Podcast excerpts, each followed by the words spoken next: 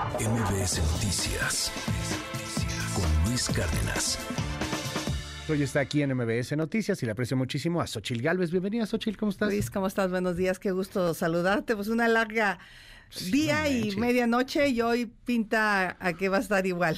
Oye, a ver, cuéntanos, escuchamos la crónica de Oscar Palacios hace un momento en torno a lo que sucedió con el, eh, los fideicomisos del Poder Judicial ahí en el Senado pues al final los desaparecen. Todavía vamos a ver si la Corte pues falla, porque seguramente habrá impugnaciones. En una de esas, la misma Corte se regresa a los mismos fideicomisos, pero es difícil de pronto para una cantidad importante de personas entender por qué son importantes esos fideicomisos. Mira, yo creo que en nuestro país respetar los derechos laborales de los trabajadores es clave.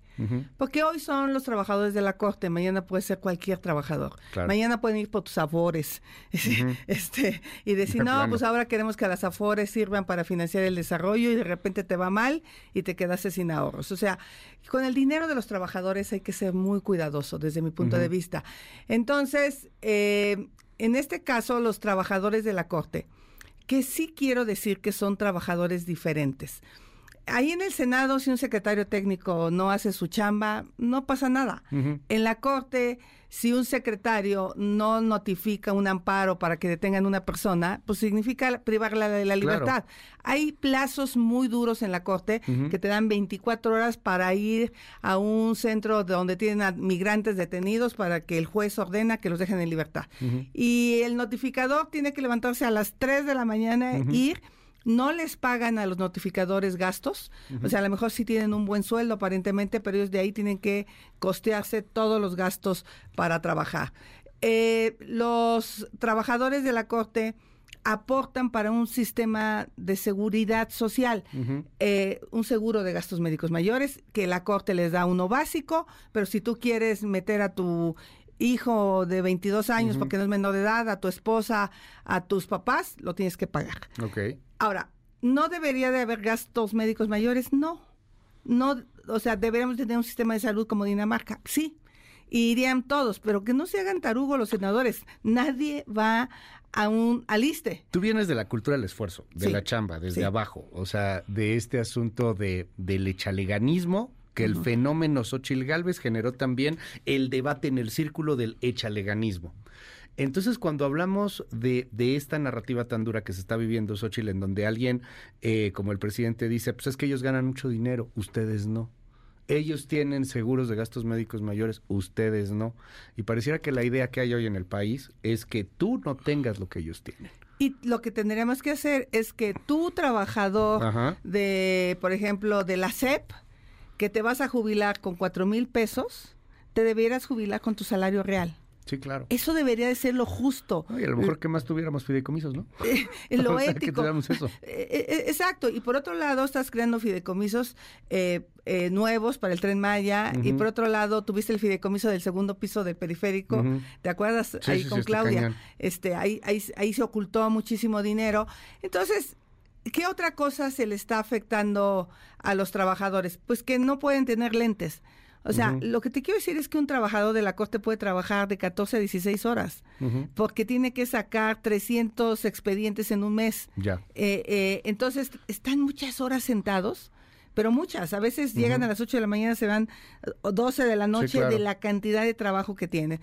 Puede ser que hay algunos privilegiados, no lo sé, no estaré yo de acuerdo con los privilegios, pero tú no le puedes llamar privilegio al jubilarte con tu salario real no le puedes llamar privilegio al que puedas tener acceso a servicios de salud.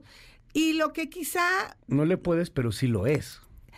Nadie, este, prácticamente nadie tiene eso. Eh, este, en, nuestro país no lo tienes, pero sí la Corte implementó un sistema desde hace, desde el 99, que le permite a sus trabajadores tener eso. No hay dinero público nuevo, eso hay que decirlo. No, le estamos aportando esos fideicomisos. no hay más lana. No hay más lana, fue lo que en algún momento tuvieron, lo han manejado bien, se han transparentado esos fideicomisos. Yo lo que insisto. Dice López Obrador, perdón que te interrumpa, Isochil, que no es cierto, que, que la afectación es nada más para las altas esferas. y que la clase trabajadora, los de abajo, los de a pie del Poder Judicial, no tienen bronca. Falso, falso. Yo hablé con, yo vi los recibos de los trabajadores, del que gana eh, 10 mil pesos. Ok. o sea, que gana 5 mil a la quincena. Que tampoco puedes decir que un salario de 10 mil pesos es una locura de salario lloraron conmigo trabajadores porque sienten angustia de qué va a pasar con su sueldo. ¿Por qué el trabajador de la corte acepta estas jornadas laborales tan intensas? Ellos no pueden tener otro trabajo. La ley se los prohíbe. A lo mejor un senador da clases en la UNAM en la mañana y recibe un extra. Ellos no pueden. Si dan clases en la UNAM, lo tienen que hacer sin paga. Eso es algo que también la ley les prohíbe tener una segunda chamba. No pueden litigar por fuera algún caso. Pero lo cual está bien, ¿no? imagínate que tuvieras un abogado pero lo que sí del Poder Judicial. Lo que sí te, tengo que decir es eso, no pueden tener un ingreso extra. Entonces, el presidente miente porque la verdad de las cosas es que esos fideicomisos no van a afectar ni las pensiones de los ministros, porque eso está en otro apartado de la ley, ni, ni son la renta de las casas de los ministros, falso, eso no está en esos fideicomisos. Hay, en un, hay unas casas de la cultura donde dan cursos a abogados y que se ha hecho mucha polémica porque esas casas tienen jardineros, pero son casas que permiten la difusión de las leyes, la capacitación de los trabajadores. Ahora, yo que propuse ayer, revisémoslo no, no actuemos con odio. No recortemos. a ver, luego, Analicemos fideicomiso por fideicomiso. Eh, la misma ministra Olga Sánchez Cordero votó en contra de su desaparición. De cinco. Eh, bueno. No de los tres. Pero, de pero, de los más importantes. Sí, claro. ¿No? Y sí definió que, entonces, si hay cinco, pues entonces quiere decir que esos cinco, por su experiencia, eh, hay, casos de salud muy complicados. Que afectan a varias partes de los trabajadores. Porque tenemos un pésimo ISTE. Eh, Luis, mi hermano maestro del pueblo, se infartó. Llegó al ISTE un sábado a emergencias y le dijeron, no hay doctor, venga el lunes y se fueron a una farmacia de estas de las esquinas y le dijeron, su, papá se está infartando. Tía, ¿qué hacemos? Llévenselo al doctor. Tía, hay que depositar 100 mil pesos porque mi papá lo tienen que operar. Entre todos los hermanos pusimos los 100 mil pesos y luego él pidió un préstamo. que sigue pagando en la en la casa, en la caja del ISTE. ¿Tú crees que el ISTE le ha recuperado el dinero por la falta de atención médica? Mangos. Él se endrogó y así hay cientos de familias que se endrogan siendo, teniendo derecho a biencia. Mi trabajadora del hogar no la han podido operar de la rodilla tres años en el Seguro Social. Esa es la realidad del sistema médico. Entonces, ¿sería deseable que no hubiera eh, servicios médicos adicionales? Sí, pero sería deseable que pues tuviéramos un mejor... que lo tuviéramos, ¿no? A final de cuentas que todo lo tuviéramos, o, que tuviéramos algo muy muy similar y que no tuviéramos estas envidias de las cuales se aprovechan de pronto algunas narrativas, las narrativas populistas. Tú tienes algo y yo quiero quitarte eso que tú tienes. Yo quiero que todos tengan más. O sea, esa, es, la visión eh, Yo quiero que todos tengan más. exacto, no que los que tienen no tengan, no. Yo quiero que los que no tienen tengan la posibilidad de tener más. Oye, Cuéntame algo, cambio un poco del tema. Eh, ¿Ya está listo el Estadio Azul para tu apertura de campaña? Va, a ser ahí, ¿no? Pues le vas a hacer equipo, eres Cruz Azulina, ¿no? Fíjate que te voy a decir, te voy a confesar algo. Ahora que nos fuimos al Azteca, en el Azteca nos notamos 15 mil aficionados, porque tiene una acústica, porque es cerradito, porque estamos como más cerca de la cancha. Ya, 15 mil son bien poquitos, ¿no? para el Azteca. Yo, he estado en partidos de 15 mil aficionados que se oye. Y he estado en el azul con 30 mil personas, lleno, pero como es un estadio como que se abre, entonces tú de la punta de, eh, ves muy lejos, entonces nunca se hizo un ambiente de final que yo recuerde en el azul. Era un estadio como que el ambiente era frío, porque no te contagia. Está maldito. Eh, o sea, tiene una acústica rara. Está maldito. Entonces, no. Si no, pregúntale a Claudia Sheinbaum cómo le fue ayer. A ver, esta idea del. Se oye mal, pero de que la gente vaya a fuerzas. Eh, mira, cuando pues yo cuando yo llegué, cuando estuve en la campaña anterior, me, encontraba mucho a los trabajadores de limpia en la campaña anterior, del 18. Y cuando de repente una senadora de Morena me invita a un evento Iztacalco, me encuentro a los mismos trabajadores de limpia, pero ahora en Morena. O sea, no se vale, no se vale que a los trabajadores los obligues a ir a eventos políticos bajo la amenaza del sindicato. Yo prefiero tener un evento de tres mil personas, como los que he tenido, de dos mil, que llegaron de a de veras, que se les antojó irme a escuchar. Y en Hidalgo, cuando hice campaña, yo tenía eventos de 200 personas, de 300, de 500. Mi cierre fueron de 40 mil, pero llegaron porque quisieron. ¿Cómo te estás viendo hoy día frente a lo que viene en 2024, Xochitl? Eh, ahí están las encuestas, sé que no te han gustado algunas de ellas, que las has eh, eh, recriminado de alguna u otra manera, las has reprochado.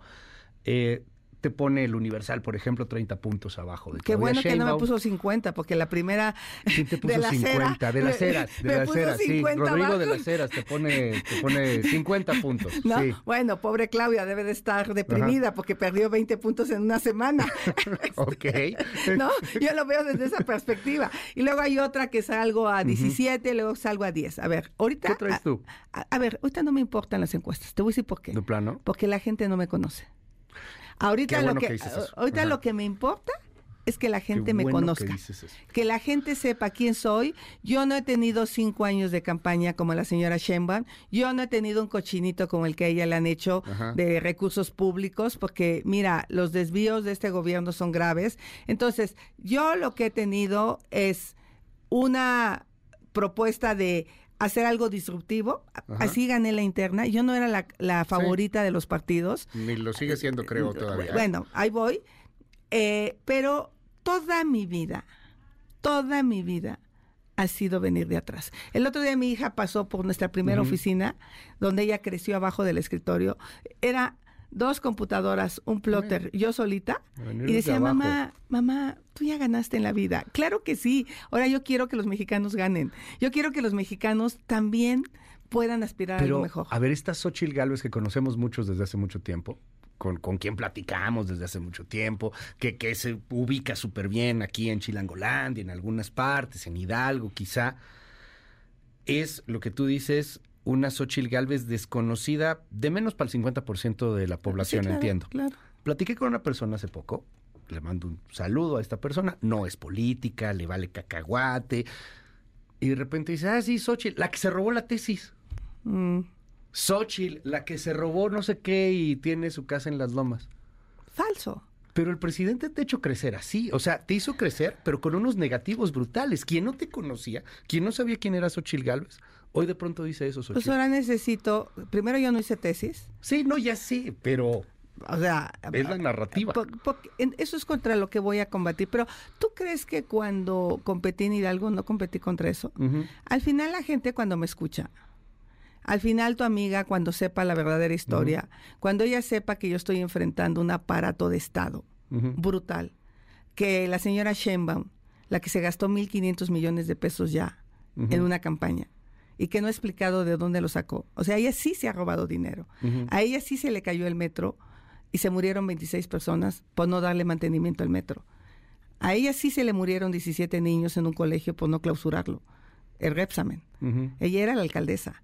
O sea, entonces yo espero que la gente conozca la historia y la historia es no vivo en las lomas. Uh -huh. Tengo una casa de interés medio eh, eh, en la colonia Reforma Social, eh, que es todo el producto de 31 años de trabajo. Por un lado, el presidente dice, pero es que es millonaria y entonces no puedo tener este, una pequeña casa de 250 metros que además eh, es falso, que no eh, la, sea legal, porque yo la compré, un notario la escrituró, uh -huh. el registro público la inscribió, el banco me dio un crédito. O sea, ¿dónde, dónde está lo ilegal? Pues, y, y, Morena la quería demoler. Y Morena la, y yo le dije, demuélanla. No, bueno, imagínate al final la campaña que ibas a tener si eso pasaba, bueno, ¿no? por eso, Iba entonces, a ser muy doloroso en lo, único, personal, pero lo, me imagino lo, la foto. Lo, único que buscan uh -huh. es desacreditar, y sí tienen mucho dinero para desacreditar. Y sí, le, y, y, hay días que Claudia le mete 8 millones diarios a redes. Va, pero ¿cómo le vas a hacer para bueno, contrarrestarlo? Pues este, con los mexicanos que quieren algo distinto me van a ayudar. Y en Chiapas y en Oaxaca y en Guerrero y en Hidalgo uh -huh. me van a recordar. Ayer me encontré una persona que es de Tacotalpa, en Tabasco, uh -huh. y me dijo, tú hiciste la carretera a mi pueblo. Ok. Y tú hiciste la Universidad de Tacotalpa. Sí, claro, cuando fui funcionaria. Y los de la Sierra Tarahumara Alta se van a acordar que indígena. hicimos la subestación de Basaciachi okay. para llevar la electrificación allá. Entonces, y, y justo uh -huh. en Guerrero, en la montaña, pues se acuerdan que electrific electrificamos Manlinaltepec, eh, San Luis Acatlán, hicimos la carretera Tlapa-Marquelia, el Hospital de la Montaña. Este, entonces, aquí en MBS hace 28 años convocábamos a los eh, radioescuchas con Gaby Vargas a hacer una papilla para niños indígenas que sufrían la desnutrición. Entonces, lo mío, lo mío es el servicio público. Yo no estoy aquí para agradar a un grupo de políticos, pero cuando la gente me escucha, que eso es lo que va a ser la precampaña, voy a tener cientos de miles de spots en radio y televisión para contar mi historia. Y creo que tengo derecho a contar mi historia desde mi propia voz y que no les gusta que yo vendía gelatinas, pues claro que no les gusta, porque... A una parte no le gusta, a otra parte al contrario, pues, se empatiza mucho. Exacto. Este, yo no tuve la fortuna de tener unos papás científicos que me mandaran a clases de ballet y, y, me pusieran en una escuela donde aprendiera un inglés impecable. No, pues yo, yo no vengo de eso, yo vengo de, de la lucha distinta y, y, lo que he logrado para estar aquí ha sido producto de mi esfuerzo y eso me tiene a mí contenta de estar porque a diferencia de ellos yo no tengo Dime, dime, dime algo, Xochitl, tú tienes este fenómeno, eh, lo vimos, este, creciste como espuma de pronto entre la oposición, porque tenías o tienes, mejor dicho, esta espontaneidad. No, no es el político acartonado, no es el político solemne, no es el de siempre. Dices groserías, de, de repente albureas, está chido, ¿no? Pero de pronto eso fue un va, viene y, y, no sé, tú, me hablas de, de, cuando fuiste candidata hacia Hidalgo, etcétera. Es que no es lo mismo, es el país. Bueno, espérame. O sea, la cantidad de cosas que están atrás está cañona. Y te quiero preguntar, ¿cómo está tu equipo? ¿Cómo te están apapachando no los partidos? A ver. Acabas de integrar a Ursúa, por ejemplo, ayer. Allá enfrente, aparentemente hay una unidad maravillosa. Aparentemente. En la 4T. Ah, están dando con todo. Ah, Aquí vamos poco a poco construyendo la unidad. Poco a poco vamos sumando eh, a los partidos, causas. Ya nos pusimos de acuerdo en un montón de cosas que era clave ponernos de acuerdo. Cada proceso camina. Yo soy una mujer ingeniera, eh, especialista en procesos, eh, y, los estamos construyendo esos procesos y vamos a salir el 20 de noviembre a la precampaña con todo. En el Estadio Azul. No.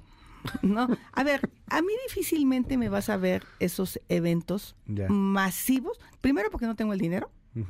No quiero corromperme. No, no, no lo quiero. No, no es lo que yo lo que le quiero proponer a los mexicanos realmente es algo distinto. Y en eso estoy trabajando. Y estoy segura que cuando me escuchen, cuando sepan que yo no tengo odio, que yo no lo he puesto a la división, que yo sí creo en un país donde la gente puede salir adelante, que se le garanticen, obviamente, como he peleado con el presidente de los programas sociales, eh, esa parte no, es, impecable, pero hoy México tiene la mejor oportunidad en su historia. Y creo que sí voy a poder contagiar a los jóvenes y a las mujeres de que podemos aspirar a un país distinto sin el echaleganismo. ¿eh? Yo no creo en el échale ganas yo creo en que hay oportunidades en la vida que agarras si, si estás en las condiciones de agarrarlas. O sea, como un joven que vive... En dar oportunidades. En Tacotalpan iba a ir a la universidad si no había universidad. Hoy hay universidad, hoy puede decir, si le echo ganas, puedo salir adelante, ¿no? Pero, a ver, acabo de estar en Iztapalapa, en la colonia donde llegué. Yo misma me impresiono de cómo me atreví a los 17 años a venirme sola a esta ciudad. Hacemos muchas cosas raras a los 17 años. Está cabrón, porque, pues ¿no? Entonces dices, ¿tú crees que me va a espantar los de enfrente? ¿Tú crees que yo les tengo miedo, angustia? Ellos están apanicados. yo no creo que les tengas ni miedo, ni angustia, ni que te apaniquen, pero lo que te pregunto es que sin ese miedo, sin esa angustia, sin ese pánico, vas a tener la posibilidad de ganarles, es más, de arañarlos. ¿Se puede? O sea, ahí eh, es, mucho más que solo la injundia. no, y sabes que hay demasiada gente enojada. Más de la que te imaginas. Y ellos irían, quizá, conmigo, sin mí, ya. A ver, los anti-López Obradoristas ya los tienes. O sea, esos están enojados, pase lo que pase. Sí creo tener la capacidad de ir a conquistar esos corazones que están desencantados como el de Ursúa, por ejemplo. que, no te costó tanto trabajo, ¿no? bueno, o sea, a ver. pero no, pero tampoco, no, bueno, tiene su chiste. No, eh, eh, no y, hay muchos. estuve en Iztapalapa con una lona de un de la señora de enfrente y dice la señora, venga, venga. Este que eh, yo no puse eso, pero usted me cae bien, ¿no? porque a la gente van y le pegan las lonas, porque los ven, los ven como sus súbditos, no los ven como ciudadanos con derechos, los maltratan. Eh, eh, eh, ellos creen que por el hecho de tener un programa social tienen la obligación de ir a un evento, aunque se salgan. Porque cuando vas por obligación, pues no, no vas, vas contento. Entonces, llegamos hasta aquí sin dinero, con el apoyo de mucha gente, y esto todavía no empieza. Es algo que yo quiero decir. Esto todavía no empieza. Esto empieza el 20 de noviembre en la precampaña. y Estamos preparándonos para salir fuertes y vamos a ir creciendo. Vamos a ir creciendo. Y, allá están. ¿Cuándo pides licencia? Pues justamente presento mi informe de senadora inmediatamente pido licencia. ¿Cuándo es Estoy previendo del 7, del, del 5, porque se cruzaron Día de Muertos, del 5 al 17. Segunda, primera semana de noviembre. Este, voy a recorrer el país con mis causas, mi causa de las trabajadoras del hogar, o sea, soy la creadora de la ley para que las trabajadoras del hogar tengan seguridad social, mi causa de la movilidad. Todos los días mueren 40 personas por accidentes viales. Eh, la causa, obviamente, de los pueblos indígenas. En fin, eh, el, tema del medio ambiente, eh, mi apuesta hacia las energías renovables, todos estos temas que al final de cuentas son los temas de futuro que le podían dar al país una visión distinta. Primero, de justicia social. Y otra de desarrollo económico. Xochil Galvez, te aprecio que me hayas regalado estos minutos aquí en MBS y pues estamos muy atentos de lo que suceda. Éxito, suerte. Gracias. MBS Noticias con Luis Cárdenas.